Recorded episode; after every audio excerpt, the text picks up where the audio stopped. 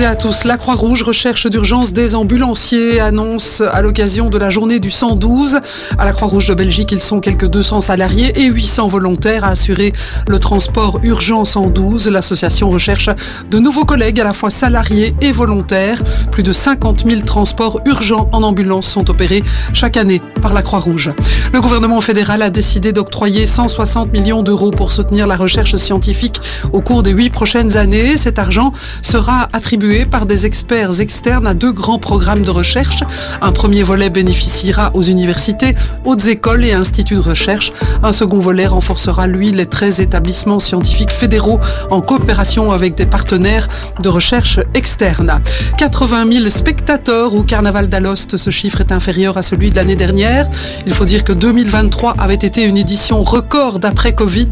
Le premier jour, 105 000 visiteurs s'étaient rendus à Alost pour assister au cortège. 71 sociétés carnavalesques et plus de 200 petits groupes de fêtards ont pris part aujourd'hui à l'événement qui se plaît à railler l'actualité politique et sociale. Le carnaval d'Alost est aussi connu pour ses nombreux débordements antisémites. La sécurité policière a été renforcée.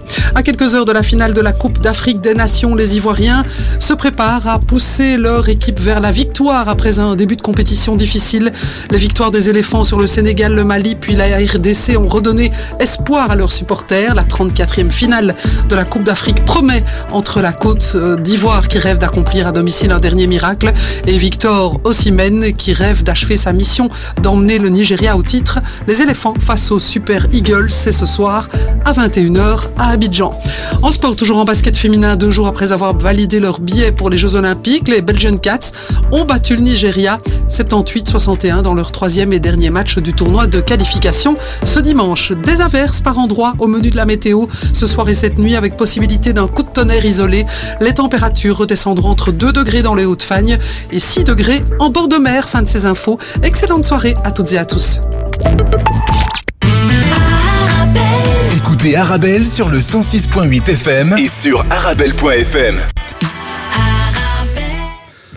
مستمعينا الكرام مرحبا بكم إلى حلقة جديدة من البرنامج الرياضي الأسبوعي الشوط الثالث. الشوط الثالث لهذا الأسبوع حامل بأخبار رياضية كبيره يتعلق بنهاية مشوار المونديال الأسيوي واليوم تختتم كذلك فعالية المونديال الإفريقي بإجراء مباراة ساحل العاج البلد المنظم و فريق نيجيريا. اذا يرافقكم في هذه الجريده كما المعتاد ادريس عمو والزميل يوسف خروبي. أهلا بك. أهلا وسهلا فيك كابتن إدريس. أتمنى أن تكون بأفضل حال وأتمنى أن تكون جاهز للأخبار التي سنتداولها في هذا الأسبوع. كثيره كثيرة جدا كثيرة ومفاجات وكلام على الحكام لن يخلص. أكيد لي هو جزء من اللعبة. بالضبط بالضبط. نعم, نعم طبيعي. اذا قبل ذلك يوسف وكما جرى المعتاد نعطي للأخبار المحلية يعني الدوري البلجيكي. الدوري البلجيكي طبعا. دائما اللي حط الرحاله عند الجولة الخامسة والعشرين. النتائج كانت على الشكل التالي. السانترون تفوق على كورتري بهدف لصفر. نفس النتيجة عرفتها مقابلة ستاندار دو لييج أمام لوفان إنيون سان جيلواز في مقابلة قمة هذه الجولة انتهت بالتعادل إصابتين لمثلهما. كلوب دو بروج اكتسح ضيفه أوبن بأربع إصابات لصفر. نفس النتيجة عرفتها مقابلة أرويال أنتويرب الذي عاد باكتساح لفريق مولمبيك بنفس النتيجة 4 0 تعادل هدف لمثله في مقابلة إف سي مالين وجينغ مي مالين كذلك تعادل مع جينغ بهدف لمثله وتعادل سلبي لحدود الساعة بين شارلوروا واندرليخت لست أدري هل النتيجة تغيرت أم بقت على حالها. آه وتختتم جولة آه هذا المساء بإجراء مباراة لاغانتواز وسيركل دو بروج نعم. بالنسبة للترتيب العام رغم يعني آه تعادل ديال فريق انيوس الجيغوا واللي ربما يوسف نعتبره يعني تعادل بطعم الهزيمة نعم خصوصا حينما يتعلق الأمر يعني بالفريق الذي ينافس على البطولة والفريق الذي نعم. تعادل معه وتعادل نعم. مع الفريق المصنف الحادي عشر في, في, البطولة في البطولة في, في الدوري ولكن اليونيون سان جيلواز وأنا يعني أتوقع ما يجري حاليا مع هذا الفريق هو نعم. بعد نشوة الانتصارات الأخيرة والمستوى التي وصل الذي وصل إليه نعم. آه وهو متصدر الترتيب بفرق 11 نقطة عن أقرب ملاحقينه آه يونيون سان جيلواز. إذا ما نظرنا حسابيا تبقت تسع مباريات.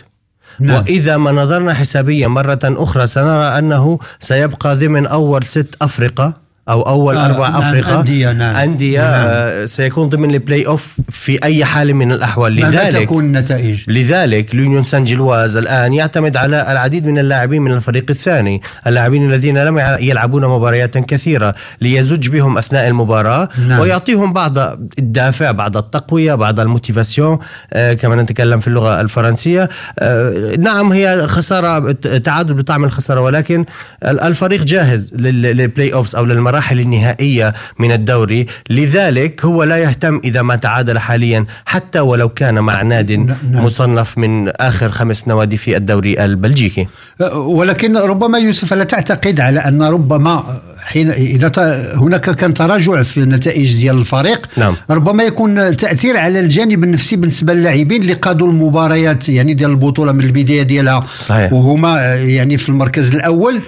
في حالة ما إذا تراجع ولو أنهم يبقاو ضمن يعني البطولة المصغرة play off واحد ولكن ربما الجانب النفسي للاعبين غادي يدخل شكوك وربما أندية أخرى سيكون لها اليد الطولة في هذه المنافسة. بالضبط. هو هو هو قد يؤثر كما ذكرت العامل النفسي على المرحلة الثانية لأن عندما يرى المنافس أن نادي ليون سان جيلواز الذي كان متصدر تعادل أو خسر مع نادي مصنف حادي عشر أو ثاني عشر أو من الأواخر على الدوري نعم. سيكون له دفعة معنوية أن ينتصر على نادي يونيون سان جيلواز في المراحل النهائية من الدوري لذلك قد يكون هو عامل محفز للأندية الأخرى ولكن يبقى نادي اليونيون سان جلواز آه، من اقوى النوادي على الأقل في آخر ثلاث سنوات في بلجيكا ولديه يعني آه، قدرة وقوة سواء 11 لاعبين على أرض الملعب أو عدد من اللاعبين الاحتياطيين وأنا لا أتوقع أن يتأثر بهذا التعادل, بهذا التعادل. وأتوقع أنه سيستيقظ ويستفيق باكرا ويعود للانتصار ولمسار الانتصارات ابتداء من مباريات الأسبوع المقبل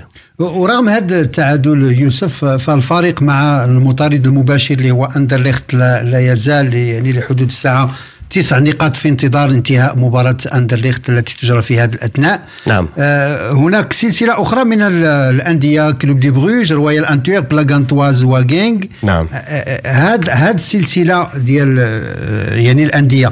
هل في اعتقادك أنها في استطاعتها الصمود والحفاظ على فرصة أو مقعد في البطولة المصغرة play off واحد خصوصا أن من المركز السادس إلى المركز السابع هناك فقط يعني 12 نقطة كتفصل بين مجموعة من الأندية في وسط الترتيب نعم هو واقعيا إذا ما نظرنا نعم. إلى سبورة الترتيب كما ذكرت كابتن إدريس سنرى أن المرا... الم... يعني المنافس الأقرب لنادي يونيون سان جيلواز هو نادي أندرلخت نادي بروكسل وثم نادي بروج ونادي نعم. رويال أنتورب حاليا لا أرى أي منافس لنادي يونيون سان جيلواز لأنه لو حصل وتعثر في مباراة أو اثنتين نعم. من الأكيد أنه سيصحى خصوصا أن آه، جدول المباريات القادمة لنادي سان جيلوا يعتبر من أسهل الجداول لأنه سيلعب مع الثاني عشر ويلعب مع الرابع عشر نعم. ويلعب مع السادس عشر ويلعب مع التاسع.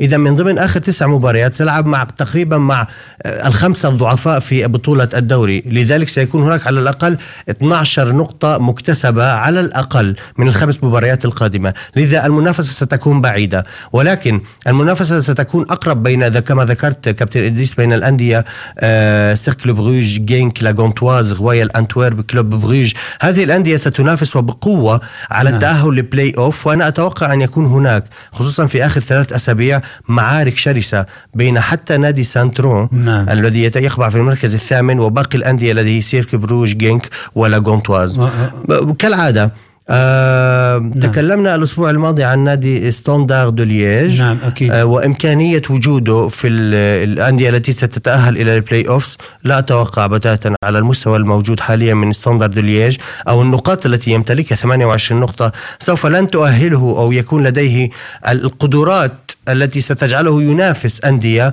آه، ستتأهل لل play offs أو المرحلة الأخيرة من الدوري البلجيكي. بصراحة ما زلت أنا أرى أن نادي يونيون سان جيلواز وأندرلخت الأقرب للمنافسة في المراحل الأخيرة من القسم الثاني من الدوري البلجيكي. آه، هناك بالنسبة آه، لأسفل الترتيب سي يوسف دائما فريق شارلوغوا نعم. اللي كنا كنتعودوا ربما ينشط البطولة في المنطقة الوالونيه نعم. فإذا ب يعني يحقق نتائج أقل ما, كان منتظر نفس الشيء بالنسبة لستوندار لأن المنطقة الوالونيه الممثله بهذ الفريقين الكبيرين عبر التاريخ ديال الدوري البلجيكي نعم. الآن شفنا يعني منذ سنوات وهما يعاني الأمرين في هذا الموقع الصعب ولا زال ولا زال ولا, ولا أتوقع انه هناك أنا نادي نادي شارلوروا كان لدي معارف في النادي وطريقة أو سياسة التعامل مع اللاعبين سياسة غريبة جدا. نعم. إذ حتى في الأكاديمية في نادي شارلوروا اللاعبين الجيدين لا يبقوا بالنوادي. يرحلون. يرحلون لنواد أخرى. لا لا يبقون عليهم في النوادي. وهذا وهذا هذه السياسة يمارسونها منذ أكثر من خمس ست سنوات. لذلك نحن لا نرى أي منافسة من نادي شارلروا على البطولة أو بال play off في آخر السنوات. وهذا ليس بالمستغرب. سياسة النادي يجب أن تتغير لأن منطقة شارلروا تضج بالمواهب. كمنطقة بروكسل كمنطقة نعم. دلياج لديها العديد من المواهب آه الذي ليس من أصول حتى بلجيكية. بلجيكية إحنا نعرف من سواء من آه شمال أفريقيا أو من أفريقيا, أفريقيا منطقة الساحل إلى آخره. نعم. لكن هناك العديد من المواهب لكن السياسة التي يمارسها النادي لا تبقي على اللاعبين المفضلين في في النادي. لذلك نرى مستوى ضعيف في الدوري. ولكن نعود لنادي ستاندرد دو لييج ستاندرد دو لييج النادي الذي يظهر في المستوى باهت جدا بل أقل من باهت ويعتبر حتى فضيحة لأنه لا يحترم تاريخه ولا يحترم نعم. حتى مشجعين الإمكانيات المتوفرة عليه بالضبط. دي امكانيات إمكانيات كثيرة نعم. للنادي. لا يوجد عنده ضوائق مالية عشان نعطي عذر مثلا والله ما كان يقدر يشتري لاعبين. نعم. على تقدر أن تستقطب لاعبين من بلجيكا عادي من هولندا من فرنسا من أماكن قريبة وأماكن محلية. ولكن أنا أتوقع أن هناك مشكلة إدارية بحتة داخل النادي جعلت من النادي ينزل إلى هذا المستوى. نتمنى نتمنى أن نرى تطور لنادي Standard Liège لأنه نادي عريق في بلجيكا ولديه مشجعين من كافة بلجيكا وليس فقط من منطقة لييج الجنوبية. أه، يوسف أه، تحدثنا كذلك على أسفل الترتيب وهناك فريق اللي كان وافد جديد على القسم الأول وكانت البدايه ديالو موفقة إلى حد ما. كانت. كانت. الآن شفت يعني وضعية صعبة وضعية سيدخل حسابات ضيقة. يحتل المركز الرابع عشر برصيد 27 نقطة نعم. لا تفصل إلى 10 نقاط عن المركز الأخير السادس عشر الأمر يتعلق بفريق مولمبيك نعم ودكت شباكه بأربع أهداف نعم. اليوم من نادي رويال نعم.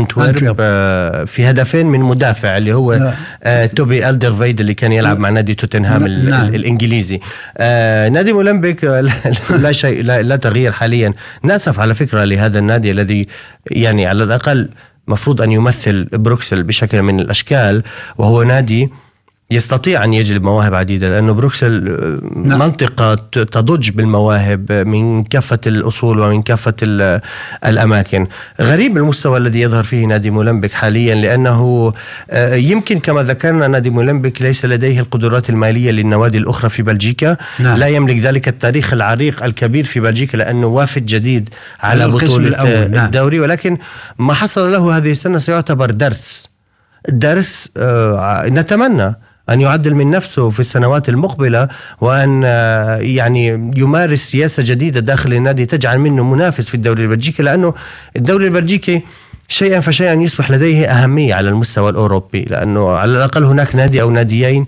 يشاركون في آه، بطولة دوري أبطال نعم. أوروبا على نعم. المستوى القاري وعدا عن هذه الأهمية هناك أهمية آه، يعني استقبال الكشافة من كل دول العالم ليشتروا اللاعبين من بلجيكا من بلجيكا خصوصا فيها مدارس تكوين وهذا نعم. الشيء الذي يجب أن يعمل عليه نادي مولمبيك نعم. يعني تساءلنا في مرات عديدة لماذا الدوري البلجيكي ليس بذلك الدوري الذي بقوة الدوري الإسباني أو الفرنسي أو حتى الدوري الألماني أو الإيطالي النادي نعم. لحد الآن للأسف الدوري البلجيكي يعتمد على تنمية اللاعبين وبيع المواهب ولا يعتمد على تقوية أو ضج أو ضخ المصاري داخل الدوري ليتمكن من تكبير الدوري وأن يضم لاعبين من كل دول العالم. السياسة التي يتبعها النادي الدوري الدوري البلجيكي هو إبقاء الدوري محلي بالنسبة للمشجعين ولكن تنمية اللاعبين لبيعهم إلى الخارج. إلى الخارج. إذا ما اعتمد مولمبيك نادي مولمبيك السنوات المقبلة سياسة تقوية اللاعبين على الأقل في الدوري المحلي سيكون له شأن في المستقبل. إذا بقي على هذا المستوى سوف لن نرى له حتى يمكن وجود يمكن ممكن أن يعلن افلاسه وأن يغيب الله أعلم. نعم أكيد. إذا مستمعينا الكرام سنواصل معكم بقية الفقرات. نمر لحظة إلى استراحة غنائية ثم نعود لنواصل. ابقوا معنا.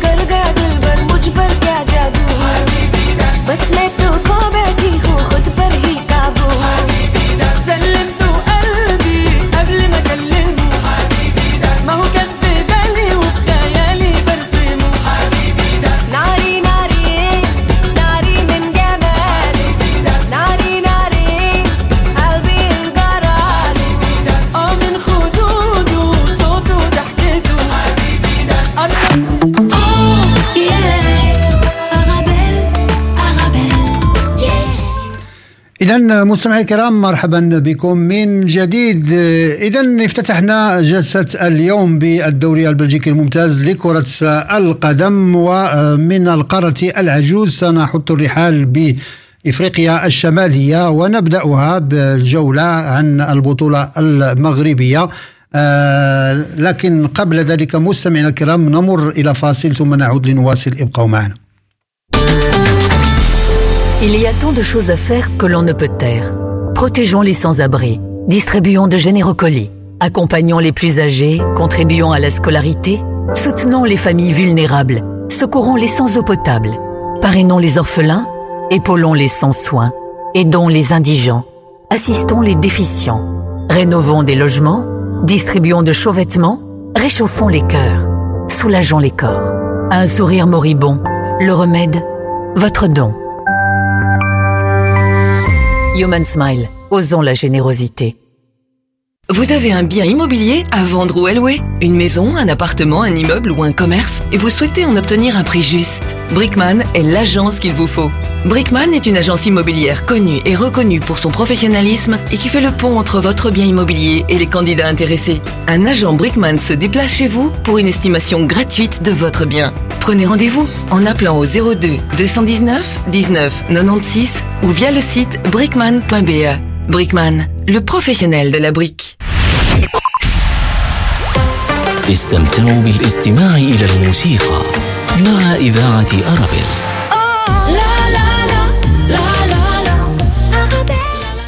إذا مستمعينا الكرام مرحبا بكم من جديد وحتى لا أطيل عليكم أعود إلى زميلي يوسف الخروبي الذي تابع الدوري المغربي الممتاز لكرة القدم من بوابة الجولة السابعة عشرة كيف نعم. كانت نتائج يوسف؟ والله كان في نتائج متوقعة وكان في نتائج غير متوقعة وسأعود إليك بأسئلة نعم. بخصوص الدوري نعم. المغربي تفضل. أكيد طبعا جرت مباريات الأسبوع السابع عشر من الدوري نعم. المغربي آه يوم السبت ويوم الأحد من من هذا الأسبوع آه في جاءت النتائج النتائج كالتالي حصنية أغادير فاز على شباب سوالم الرياضي هدفين نعم. مقابل هدف المغرب الفاسي يخسر على أرضه وبين جماهيره مع الفتح الرياضي بهدف مقابل هدفين نعم. أولمبيك أسفي يفوز بهدفين مقابل هدف واحد على المغرب التطواني اليوم جرت ثلاث مباريات وما زال هناك مباريتان يعني ما زال جاريتان نعم. إلى الآن اتحاد طنجة يخسر على أرضه وبين جماهيره مع نهضة بركان بهدف مقابل لا شيء نعم. تعادل بين الجيش الملكي والرجاء الرياضي في آه، يمكن هذا الأسبوع نعم. بهدف مقابل هدف يوسفيه برشيد يفوز على نهضة الزمامرة بهدف مقابل لا شيء إلى الآن الوداد الرياضي يتقدم على شباب المحمدية بهدفين مقابل لا شيء والاتحاد الرياضي يتقدم إلى الآن على مولودية وجدة بهدفين نعم. مقابل لا شيء في, في, في البطولة المغربية وذكرنا يمكن نعم. كابتن إدريس تحت الهواء إنه أنا يعني شاهدت مباريات الأسبوع الماضي ولاحظت إنه نادي اتحاد طنجة استطاع أن يفوز في مباراة نعم. لأنه كان صار له فترة غائب بعض الشيء عن الانتصارات ولكن نعم. يعود لمسار الخسارة مرة أخرى. ما الذي يحصل مع اتحاد طنجة هذا الموسم كابتن إدريس؟ آه، اتحاد طنجة آه، زميلي يوسف يعيش أزمة بنيوية. أنا أعتبرها هكذا. فإذا كان الاقتصاد نعتبره في بعض الحالات على أن أزمة بنيوية صحيح. حتى بالنسبة الفريق. لأن لماذا؟ لأن الفريق يعاني هذه الحالة منذ ثلاث سنوات. صحيح. ولم يتم معالجة أو على الأقل التخفيف من هذا هذا الإشكال الكبير. إذا دائما تعيش نفس السيناريو في البطولة. آه، بداية متعثرة آه، دخول في حسابات نتائج متباينة وهذا بتكرار. هذا يعني يشير على أن كاين عدم أزمة الاستقرار في الفريق كاين عدم تكافؤ يعني الجهود فيما يتعلق نعم. بجميع المتدخلين ديال مدينة طنجة لأن مدينة طنجة يوسف كما تعرف قطب اقتصادي كبير. كبير جدا. وبنية تحتية في مستوى عالمي. إذا لم يكن أكبر قطب حتى اقتصادي في المنطقة نعم. إذا آه، بنية تحتية كبيرة يعني بمواصفات عالمية. نعم. آه، يعني جوار مدينة طنجة يزخر بأندية تنشط في البطولة الاحتلال البطولة القسم الهواة القسم يعني آه، الشباب موجودين. المواهب المتواجدة هناك شكل يعني شيء مش طبيعي. ينبغي التنقيب عنها وينبغي صقلها وينبغي بناؤها وهذا ما لا يتم لحدود ساعة في مدينة طنجة. هذا تساؤل كبير لأن نعم. لأن منذ أن فاز فريق اتحاد طنجة باللقب ديالو الأول مع ابن الفريق إدريس المرابط نعم. واللي تم التخلي عنه بعد ذلك. فمنذ ذلك التاريخ واتحاد طنجة. لا نراه على صورة مشرفة. لا ربما حتى كاين لا نطالب الفريق أنه يعطي ربما يحقق نتائج أكثر من ما في امكانياته لكن على الأقل يكون فريق عنده يعني واحد واحد السمعة جيدة تواجد تواجد, لأنه في البطولة. يعني ولو أنه ما يلعبش على الألقاب ولكن على الأقل كينشط البطولة في واحد مستوى كبير. نعم. والفريق اللي غيكون عنده استقرار لا في الإدارة التقنية ولا ولا في الإدارة ديال ديال ديال التدبير. هذا ما كنشوفوا طنجة على أن دائما مشاكلها تتعاظم سنة بعد سنة. واعذرني لتكملة نعم، الحديث نعم عن, عن عن عن اتحاد طنجة وعن الترتيب المجمل نعم. لبطولة الدوري المغربي. حاليا اتحاد طنجة يقبع بالمركز الخامس عشر نعم. يعني قبل الأخير. قبل الأخير. وبعد اتحاد طنجة يوسفية برشيد. اذا هل ينافس على الهبوط أو عدم الهبوط؟ نادي اتحاد طنجة وهو نادي عريق في المنطقة. ما الحلول تبقى حاليا 13 مباراة على الدوري نعم أكيد يوسف هذا شفناه في الوضع ديال طنجة الموسم الماضي أنقذ الموسم في المباريات نعم. الأخيرة صحيح. كان صحيح. بين قوسين أنه يغادر إلى القسم الثاني نفس الشيء يتكرر لأن كما قلت يوسف على بعد 13 جولة كل الأندية دخلت مرحلة الحسابات الضيقة بالضبط سواء على مقدمة الترتيب أو أسفل الترتيب يعني كل مباراة نهائي كل تعتبر. مباراة نهائي لأن تنهزم مباراة تضيع ثلاث نقاط. هناك فريق آخر آه، يعني آه، ربما هو الآخر يريد إنقاذ موسمه. طبعا. يربح مباراة يبتعد بثلاث نقاط. يبعد عنها إذا يغير التموضوع ديالو في في, في البطولة. صعبة جدا. الآن أشوف بالنسبة لإتحاد طنجة ربما يوسفية برشيد آه، تحصيل حاصل. لماذا؟ فريق يعني وافد جديد على القسم الأول. ما, ما استطاعش يدخل في الأجواء ديال البطولة نتاع هذا الموسم ولو أنه لعب لسنوات في القسم الأول وهذا أكيد كيوقع سي يوسف نعم. الانديه دائما اللي تأتي من القسم الثاني ما كتدخلش في الأجواء ديال القسم الأول. سيكون من الصعب صح. تحتفظ على نفس المجموعة التي حققت بها بالدوري الدرجة الثانية. صحيح. يعني ليست لها يعني استراتيجية عمل على انها تدخل في أجواء بطولة احترافية. ينبغي الانتدابات وازنة ينبغي تغيير المنظومة ديال الفريق ينبغي تغيير حتى في بعض الأحيان الإدارة التقنيه صحيح. في بعض الأحيان المدرب ربما يساعد الفريق ويكون وراء صعود الفريق إلى القسم الأول لكن يبقى مدرب محدود ليس له رؤية بالضبط. بتدبير يعني أجواء ديال القسم الأول بالضبط وخلينا ننوه على شغلة مهمة إنه البطولة نعم. المغربية بطولة محترفة وبطولة قوية واحد أقوى البطولات على المستوى الأفريقي والمستوى العربي لذلك الوصول من الدرجة الثانية إلى إلى البطولة الاحترافية إنجاز ولكن للتواجد وعشان تكون متواجد في البطولة الاحترافية ويكون لديك نتائج نعم. لازم المجموعة التي تتكيف على الوضع اللي انت أكيد. معه لذلك لن يكون من السهل على وافد جديد على البطولة الاحترافية نعم. أن يدخل في البطولة الاحترافية ويكون له وزن أو ثقل ولكن عموما كابتن إدريس نرى أن الترتيب لم يتغير منذ فترة يعني نعم خصوصا أكيد. بالمراكز الأولى. الجيش الملكي يتصدر الترتيب حاليا ب 37 نقطة. مع الرجاء الرياضي لديهم نفس عدد النقاط نفس عدد المباريات الذي آه، الملعوبة بين الفريقين. نهضة بركان في المركز الرابع 29 نقطة. الفتح الرياضي بمركز آه، عفوا نهضة بركان الثالث الفتح نعم. الرياضي الرابع. والوداد الرياضي في المركز الخامس. وهنا نشهد أن هناك فرق حوالي ثمان نقاط بين المتصدرين والمركز الثالث. نعم. كابتن إدريس كيف ترى آه، الدوري حاليا؟ ومن في نظرك الأقرب للفوز ببطولة الدوري المغربي لهذا العام؟ أنا في تقديري المتواضع يوسف أنا أعتقد هناك خمس أندية ستتنافس على الدوري هذا الموسم. هو هذا الوضع صح. يعني خمس أندية إلى حدود يعني فريق الفتح الرباطي اللي عنده فريق كبير هذا الموسم ويقدم كرة مثالية هل هو مفاجأة الفتح الرباطي يعتبر مفاجأة السنة؟ أنا لا أعتقد مفاجأة لماذا يوسف؟ لأن فريق يتمتع باستقرار في نعم. الإدارة التقنية والفنية نعم. فريق عنده مدرسة ديال التكوين من أفضل المدارس التكوين في المغرب نعم. فريق يعني يقدم كرة نموذجية منذ مواسم ربما هذا الموسم الوضع ديالو أفضل من المواسم السابقة صحيح هذا أكيد لكن كيبقى فريق كبير وفريق حق النتائج يعني اللي كانت منتظرة بالنسبة يعني الثنائي كنشوفوا الآن محور الرباط ومحور الدار البيضاء. نعم. يعني الجيش الملكي ممثل مدينة الرباط والرجاء البيضاوي ممثل فريق يعني مدينة الدار البيضاء. فأعتقد أن المنافسة ستكون حادة وشرسة. لماذا؟ بقي 13 جولة. نعم. فريق الرجاء فريق بدأ بداية متعثرة. هذا الموسم. صحيح بعض الشيء نسبة للجيش الملكي نعم صحيح. بالنسبة للجيش الملكي. لكن اللي هو. كان حامل البطولة السنة الماضية. نعم السنة الماضية. لكن تمكن من العودة وتحقيق نتائج بحكم أنه عنده رصيد تاريخي عنده صحيح. ثقافة. ثقافة ديال فريق اللي ينافس على البطولة. هي خبرة الانتصارات. خبرة نعم. الانتصارات.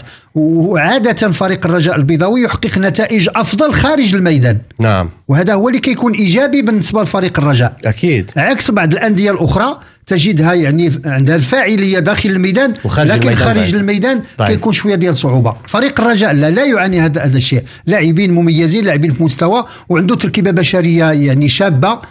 اللي غادي تجعلوا أنه فعلا يكون عنده نفس طويل وبنك الاحتياط كذلك للفريق الرجاء عنده لاعبين ولو أنه ما دارش انتدابات كبيرة في هذا الموسم لكن كاين مجموعة ديال الشبان اللي تم اقحامهم منذ نهاية الموسم الماضي والآن نعم. ربما وصلوا لمرحلة ديال النضج اللي غادي يجعل الفريق ولكن هناك فريق آخر اللي هو فريق نهضة بركان اللي هو فريق ديال الألقاب سواء على الصعيد المحلي الموسم الماضي كان فاز بلقب كأس العرش فاز بكأس السوبر آه يعني لعب في, في الاتحاد الإفريقي لكرة القدم. يعني فريق آه، عنده آه كما نقولوا آه، لباس أو عبانه البطل, البطل. ولهذا لن يسمح يعني بلعب فقط أدوار تنشيطية. وأكيد أن المنافسة بين هذه الأندية الخمسة ستكون قوية وخصوصا فريق الوداد كذلك. آه، الوداد. لأن إلا شفنا يوسف الوضعية ديال الوداد على صعيد دوري الأبطال غير غير مطمئنة. بالضبط. يعني شفنا خسر مباريات ولو أنه ربح مباراة لكن تيبقى الوضعية ديالو جد صعبة في, في هذه الظروف. ربما ما كنتمناوهاش ولكن ربما غادي يكون الغياب ديالو في الأدوار المقبلة على الصعيد دوري الأبطال وهذا اللي غادي يجعل الفريق غادي ينصب الاهتمام ديالو فقط على البطولة يعني المحليه, المحلية. وعلى كأس العرش وهذا أكيد أن الوداد غادي يرجع يعني ترميم الأوراق ديالو باش يكون رقم صعب في المعادلة ديال البطولة ديال هذا الموسم وإحنا كنا متعودين يعني عمرنا إحنا كمشجعين عرب أفارقة بغض النظر عن نعم. ميولنا متعودين أن يكون هناك الوداد البيضاوي ينافس على بطولة الدوري المغربي سنويا نعم. يعني إذا ما ذكرنا أنا يعني بحد ذاتي إذا ما كنت أذكر قطبين في البطولة المغربية سيكون من بين القطبين أكيد الوداد البيضاوي نعم. لذلك وكمشجع أو هاوي لكرة القدم نعم. أتابع الوداد البيضاوي المركز الخامس الوداد البيضاوي لا لا يليق فيه فعليا أو مفاجأة تعتبر آه، يعني 13 مباراة بقي على نهاية الدوري نعم. فرق بينه وبين المركز الأول 12 نقطة هل يستطيع أن يدرك المراكز الأولى؟ هل تتوقع أنه فعليا يستطيع أن يدرك المراكز الأولى؟ هذا يتوقف على جاهزية الرجاء والجيش الملكي اللي هم جاهزيتهم واقعيا عالية جدا نعم. إذا كانت الجاهزية ديال هاد الناديين وأنهم يحققون نتائج إيجابية فس يعني يغلقون الأبواب على كل المنافسين. كل المنافسين. ولو أن الوداد يحقق نتائج. نعم. ولو يحقق نتائج صحيح. إيجابية. صحيح. إلى الرجاء والجيش الملكي استمروا يعني في الأداء الجيد ديالهم. وفي حصد النقاط فأعتقد أن الوداد يعني لن ترحمه النتائج الإيجابية التي سيحصل عليها. لماذا؟ لأنه تهاون في بداية البطولة. صحيح. حقق نتائج ضيع مباريات ضيع نقاط في مباريات كانت سهلة. والآن كيدخل واحد المعركة اللي هي صعيبة جدا. لا شيء مستحيل في كرة القدم لكن أعتقدها مهمة صعبة. ولكن كان كان لدي آخر سؤال كابتن نعم بخصوص بخصوص البطولة المغربية. يعني آه تواجد جيش الملكي والرجاء الرياضي بغض النظر عن الأندية الأخرى القوية التي تقبع بالمركز الثالث أو الرابع أو الخامس نعم. ولكن هو تواجد طبيعي لأنها أندية قوية وكبيرة ولديها تاريخ يعني محلي وقاري كبير. ولكن بنظرك أنت الشخصي من من الأندية من المركز الأول حتى المركز السادس عشر وننحي اتحاد طنجة. نعم. من من الأندية الذي التمركز تبعه يصنع إليك مفاجاه أو تتوقع منه أن يكون أفضل أو مثلا هو أسوأ وأصبح أفضل من من هذه النوادي الذي يشكل لك هذه هذه النوعية من المفاجأة أنا أعتقد ربما فريق المغرب الفاسي المغرب نعم. الفاسي اللي هو فريق كبير فريق يعني له ألقاب وفريق أعطى الشيء الكثير كرة القدم المغربيه ليس فقط على صعيد يعني المحلي بل نعم. على صعيد المنتخب نعم. اللي كانوا لاعبين كبار وكذلك فريق أولمبيك آسفي أولمبيك اسفي وبالمناسبة فهما يحتلن المركز بجوار يعني أصحاب. أصحاب يعني كما كما نقولوا. جيران جيران. هو المركز السادس لا فعلا لا أولمبيك أسفي لا والمغرب الفاسي لا المركز السابع. وأكيد أن أعتقد هاد هاد الناديين يمكن أن يقلبا المعادلة ولو أنهم ما يوصلوش لمرحلة يفوزوا بالبطولة لكن أكيد أنهم س يعني يرتقيان إلى إلى إلى المقدمة خاصة بالنسبة للفريق أولمبيك أسفي. أولمبيك أسفي آه، فريق آه، يعني آه، في بعض الأحيان يظهر بمستوى كبير جدا وفي بعض الأحيان تتراجع النتائج المد والجزر لكن في هذا الموسم شفت النتائج ديالو شفت يعني طريقة اللعب ديالو فأكيد انه عنده مواصفات ديال الفريق اللي يمكن يخلق متاعب الأندية اللي في المقدمة. صح هو يعني يمكن لو لا يو لو لم يصعد إلى نعم ترتيب نعم الدوري نعم. سيؤثر على الأندية سيؤثر. الكبرى. okay. طيب عندي سؤال نعم تفضل. فضولي. نعم. يعني آه، حاليا إذا ما نظرنا إلى صدارة الهدافين في الدوري المغربي سنجد نعم. أنه توفيق بن بن الطيب هو طيب. اللاعب الذي يتصدر البطوله عمره 22 سنة لم نراه في البطولة الأفريقية الأخيرة. ما السبب؟ أكيد آه، يوسف الإشكال آه، اللي كاين الآن بالنسبة يعني المنتخبات ديال المغربية على في جميع الفئات. نعم. دائما آه، يعني نركز على اللاعب الجاهز على اللاعب الاحترافي. هل الاحترافي يكون دائما أجهز من اللاعب المحلي؟ لا لا لا, لا أنا ضد الفكرة على أن نعتمد فقط على الاحترافيين. بالضبط. وحتى في المنتخب الأول. أنا صحيح. ضد في الأجواء الإفريقية وحنا شفنا نتائج.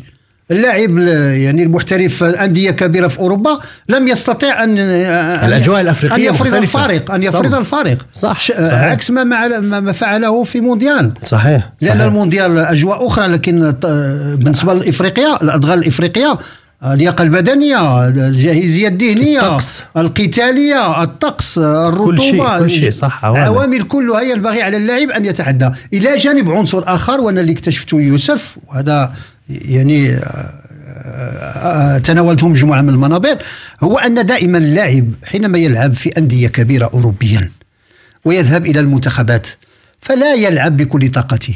وهي مصيبة. لأن يريد تفادي الإصابة يريد تفادي مجموعة من الإكراهات ربما اللي غادي تنهي المسار ديالو مع الفريق وهل ديالو. أنت وزنك أكثر في النادي من المنتخب الوطني الذي يشجعه كل أولاد بلادك والذين سيتابعونك وستكون أنت مرجع لبلادك إذا ما فزت في البطولة؟ هذه يعني معادلة يحسبها اللاعبين بطريقة غلط بطريقة خاطئة جدا. نعم أكيد كلامك صحيح يوسف. وحنا شفنا يعني المثل. يوسف النصيري أضاع أهداف في آه. كأس إفريقيا ببشاعة. آه. جاء إلى إشبيليا سجل هدفين. وكون تاريخ. وبلمسات الرجل يعني نعم. الرجل التي كانت غائبة عنه في كليا. في مراقبة الكرة سجل بها أهداف جميلة مع إشبيلية. صحيح. أمين عدلي. أمين, أمين عدلي. عدلي. الذي أضاع فرص يعني خيالية. سجل مع باير ليفركوزن. وأدى مباراة قوية. إذا لماذا النجاعة موجودة في الأندية وغير موجودة مع المنتخب؟ هذا يعني أن اللاعب لا يعطي كل ما لديه من طاقات. ولهذا ينبغي بالنسبة لنا إحنا وهذا المنظور ديالي المتواضع على أنه ينبغي مراجعة طريقة اختيار اللاعبين. لابد المجز بين اللاعب المحلي واللاعب يعني اللي كيلعب في الأندية كبيرة وإلا على الصعيد الإفريقي آه، لن لن نفوز بأي لقب إلا بقينا على هذه المنظومة اللي إحنا عليها حاليا. صحيح. خصوصا خصوصا في البطولة الأفريقية والتي هي بطولة تعتمد بشكل كبير على لاعبين يتعودون أو لديهم القدرة على التكيف مع الوضع لأنه كما ذكرت في الحلقة السابقة وفي هذه الحلقة نعم. البطولة الأفريقية البطولة الأفريقية غير عن البطولة العالمية غير عن البطولات الأوروبية لديها شروطها ولديها أحكامها الخاصة نعم. التي يجب أن يتقيد فيها اللاعبين وللأسف عدد من اللاعبين ليس فقط في المنتخب المغربي ومنتخبات أخرى كمان نعم. يمكن تصنيفها في آه، الترتيب العالمي عالي جدا وصلوا إلى البطولة الأفريقية ولم يؤدوا بالمستوى المطلوب لذلك أنا أتفق معك كليا كابتن إدريس أن يجب أن يكون هناك معادلة أو توازن نعم جديدة. وميكس خليط من اللاعب المحلي واللاعب المحترف خارجيا في بطولات من هذه النوعية. كي يصل المستوى آه، للفريق آه، للمنتخب الوطني إلى مستوى يليق به في البطولة التي آه، يجب أن يشارك فيها. طبعا كابتن إدريس أعيد إليك الميكروفون لتكملة ما تبقى وأتوقع أن يكون لدينا فاصل نعم في أكيد. وقت ليس بالطويل. ونعود بعدها مع مستمعينا الكرام. إذا مستمعينا الكرام بطبيعة الحال سنواصل معكم هذه الجلسة الرياضية الأسبوعية من برنامج الشوط الثالث. أمر إلى استراحة غنائية ثم نعود لنواصل. ابقوا معنا.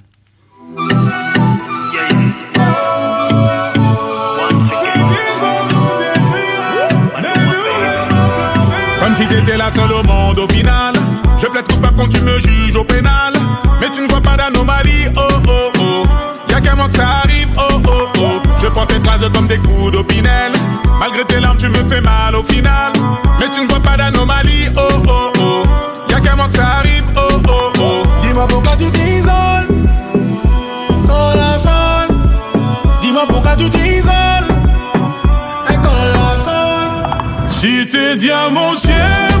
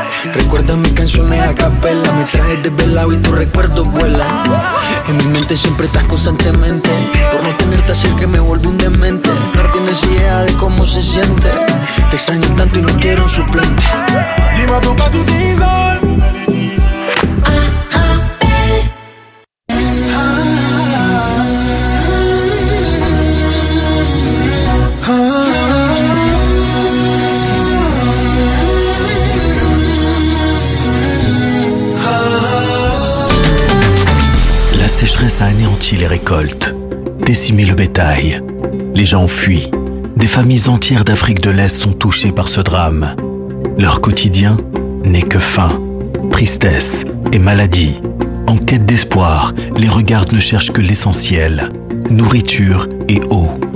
Dès aujourd'hui, faites un don et sauvez des vies. Plus d'infos sur notre site www.karama-solidarity.be ou au 02 219 81 84. En tant que maman, c'est un vrai challenge de se rappeler des goûts de chacun. Moi, j'achète les sauces Belzina. Ils proposent une large variété de sauces. Ça permet de varier les goûts et toute la famille y trouve son compte. Les sauces Belzina, la saveur authentique.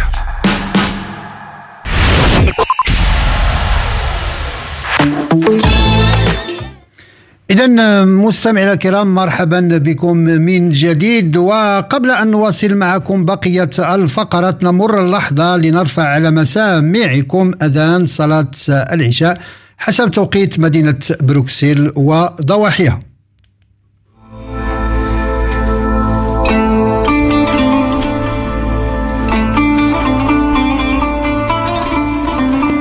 حان الآن موعد أذان صلاة العشاء. حسب توقيت مدينة بروكسل والضواحي. الله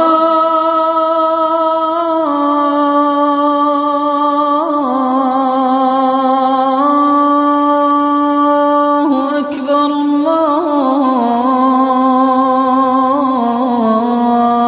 الله أكبر. الله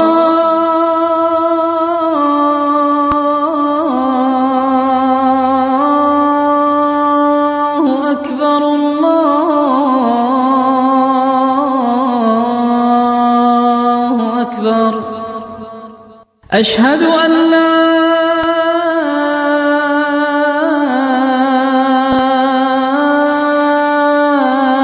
إله إلا الله.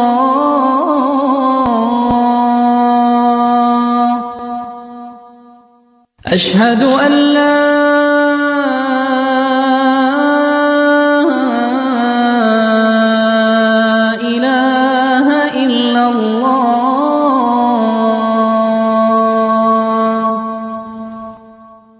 أشهد أن محمد رسول الله.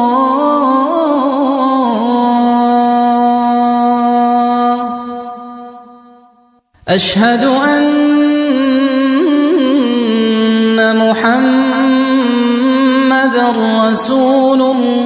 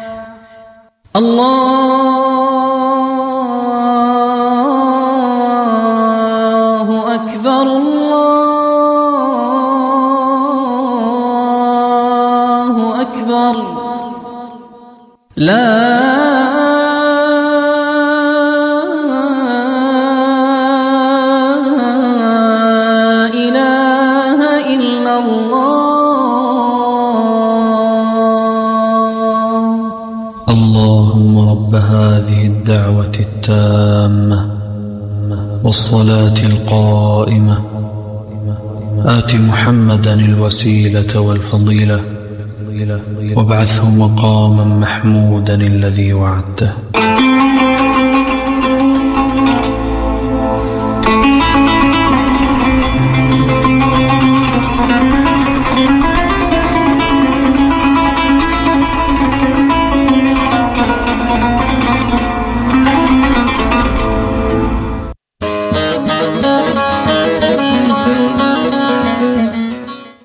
إذا مستمعينا الكرام مرحبا بكم من جديد وحتى لا أطيل عليكم ما كما سلف الذكر معنا على الخط من تونس الخضراء ضيفنا العزيز والغالي نبيل بناني أهلا بك.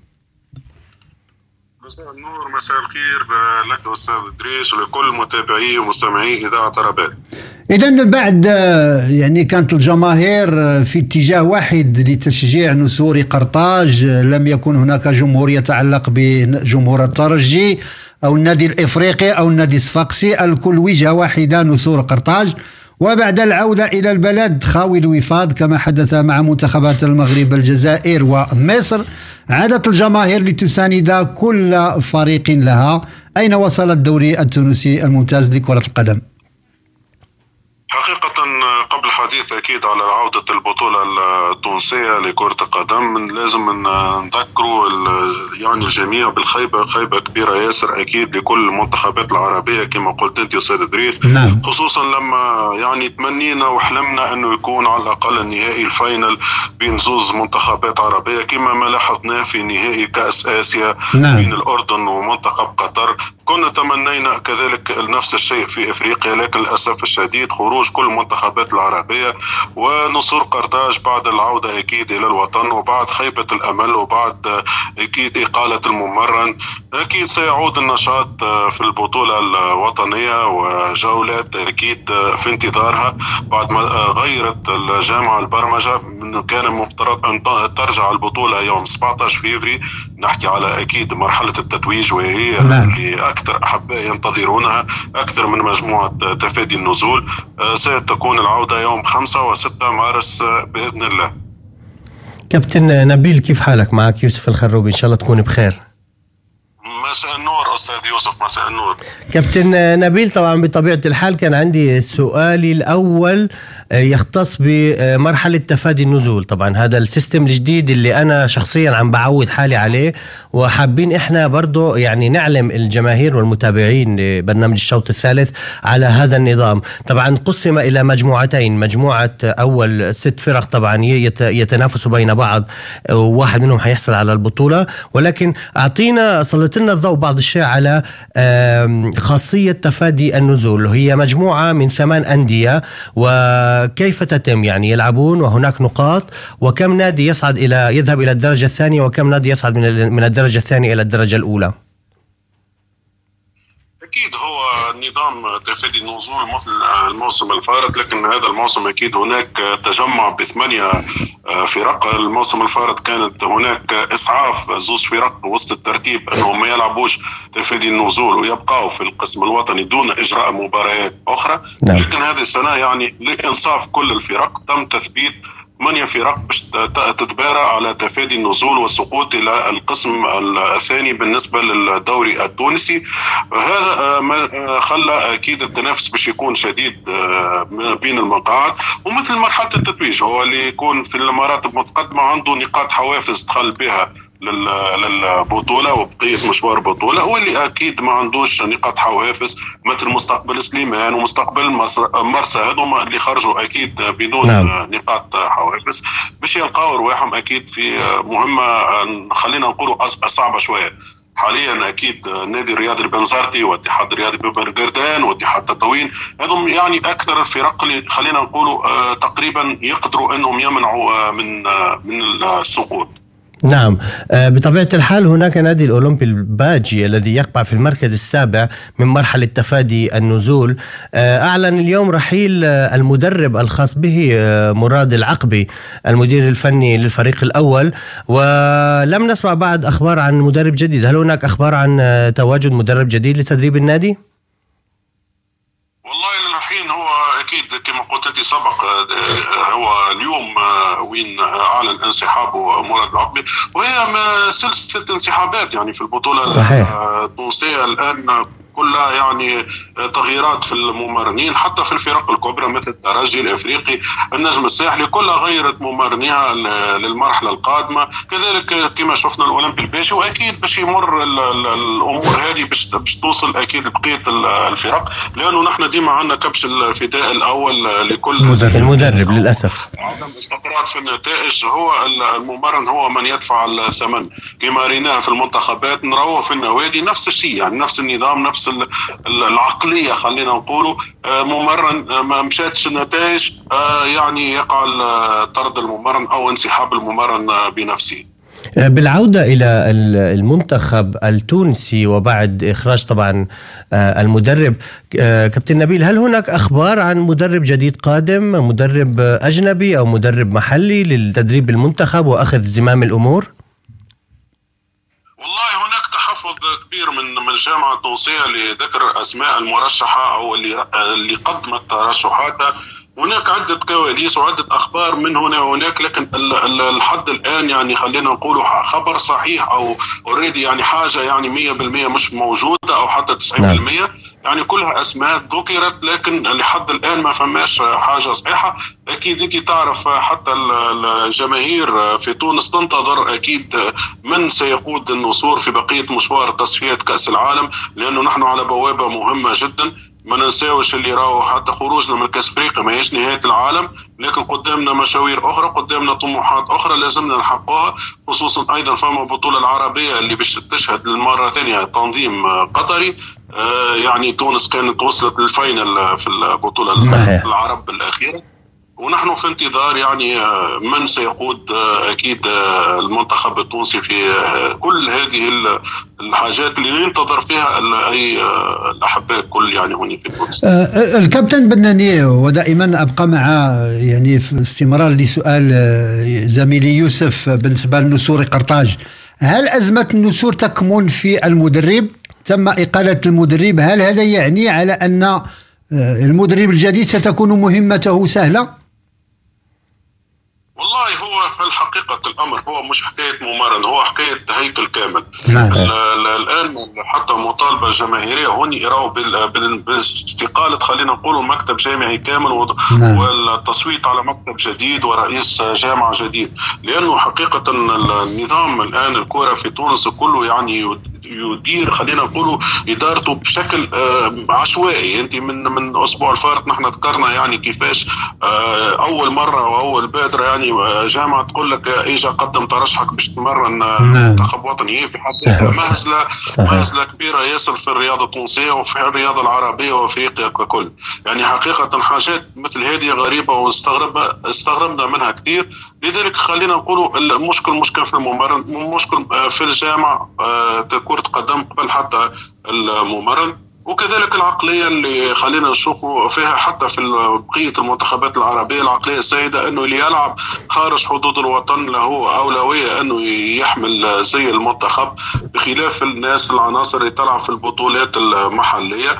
رغم إن شفنا في البطولة الأفريقية هذه اكتشاف منتخب جنوب أفريقيا اللي احرز المرتبة الثالثة خلينا نقولوا بلعيبة ب 90% محليين من نعم. فريق صن داون نعم. يعني حقيقة هذا هو درس في حد ذاته في الكورة يعني فمنتخب غير مرشح للوصول للمربع الذهبي يصل للمربع الذهبي وبتشكيلة تقريبا محلية مفيش لاعبين لا يلعبوا في أوروبا ولا في الخليج ولا شيء. وجعلني وجعلني اسمح لي أضيف كمان إنه كمان حتى ب- ب- بالبطولة الآسيوية المنتخب الأردني وصل إلى النهائي بتقريبا 95% من اللاعبين هي من البطولة الأردنية المحلية. عدا لاعب واحد يلعب في مونبولييه هو آه التعمري ولاعبين اثنين يلعبون في دوريات خليجية. وهذا دليل على أن اللاعبين لاعب المحليين. عادة ما يكونون هم الهيكل العظمي الرئيسي في تكوين المنتخب.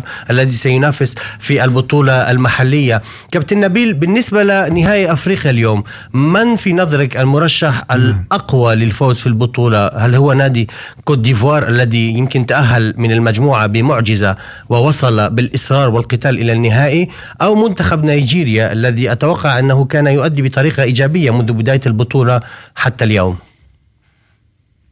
هو خلينا نكونوا عقلانيين شوية. هو في النهائي آه، خلينا نقولوا الحقيقة هو 50 50 صحيح. يعني في أي منتخب يوصل للمرحلة آه، مباراة نهائية. أكيد نعم. يعني آه، غير شكل البطولة وغير دور المجموعات.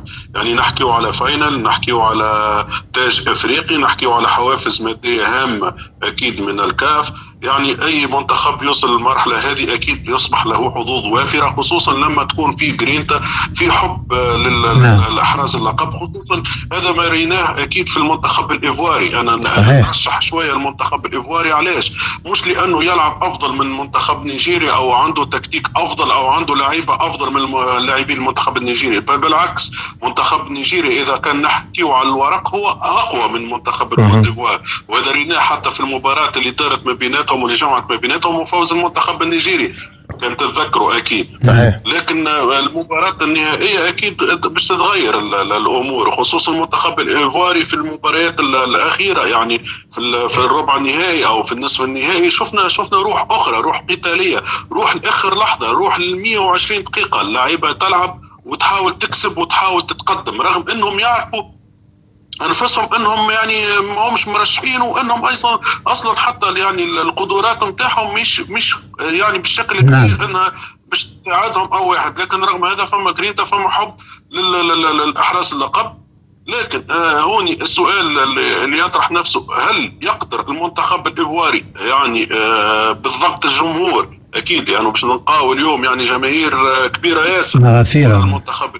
هل هل سيكون هناك آه، عامل نفسي آه، ممكن يتأثر شوية اللاعبيه خصوصا إنهم كما قلت لك الترشح نتاعهم كان كما قلت أنت يا أستاذ يوسف يعني بمعجزة خلينا نقولوا هل سيواصلون هذا الحلم اللي حقيقة حتى كي كان المنتخب الإيفواري فيه دروجبا وفيه عدة نجوم؟ ما ال- الإحراز اللقب. هل سيكون آه، اليوم يعني تكون المفاجأة مدوية ويكون المنتخب الإيفواري حقيقة يعني يعمل حاجة من وراء الخيال؟ هذا ك- كنا شفناه حتى في النهائي الآسيوي يعني بين منتخب النشامة المنتخب الأردني والمنتخب القطري كنا شفنا الأردن بالروح بال- بالجرينتا لكن آه، للأسف الشديد المنتخب القطري بخبرة آه، خلينا نقولوا خصوصا آه، أنه لعب آه، السنتين هذم آه، عدة مباريات سواء في في أوروبا في ال Champions League ومشاركته أيضا آه، في ترشح الكاس العالم الكونكاكاف ولعب عدة مباريات ودية وكأس العرب وهذا كله ما خلى المنتخب القطري يملك الحنكه وكل لاعب الخبرة اللي خلاه أكيد يفوز. هذا باش نشوفوه اليوم في النهائي الإفريقي. هل نشوفوا نفس المشهد الآسيوي أو مشهد مغاير له؟ اذا كابتن نبيل البناني نشكرك مرة أخرى بتواجدك معنا ونضرب لك موعدا في برامج أخرى بحول الله. مرة أخرى شكرا لك. شكرا كابتن نبيل. Arabelle, 106.8 FM à Bruxelles.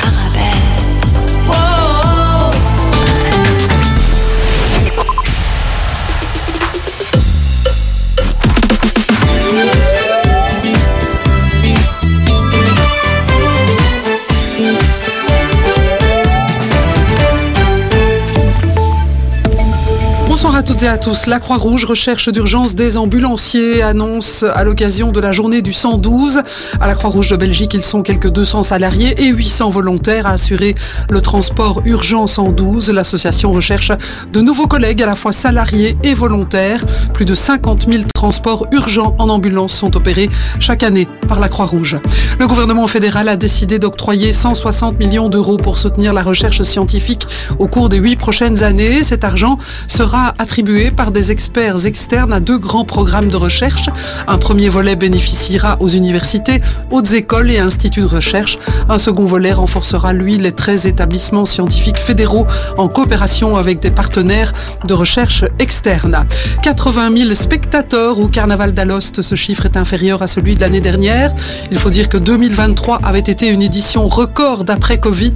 Le premier jour, 105 000 visiteurs s'étaient rendus à Alost pour assister au cortège. 71 sociétés carnavalesques et plus de 200 petits groupes de fêtards ont pris part aujourd'hui à l'événement qui se plaît à railler l'actualité politique et sociale. Le Carnaval d'Alost est aussi connu pour ses nombreux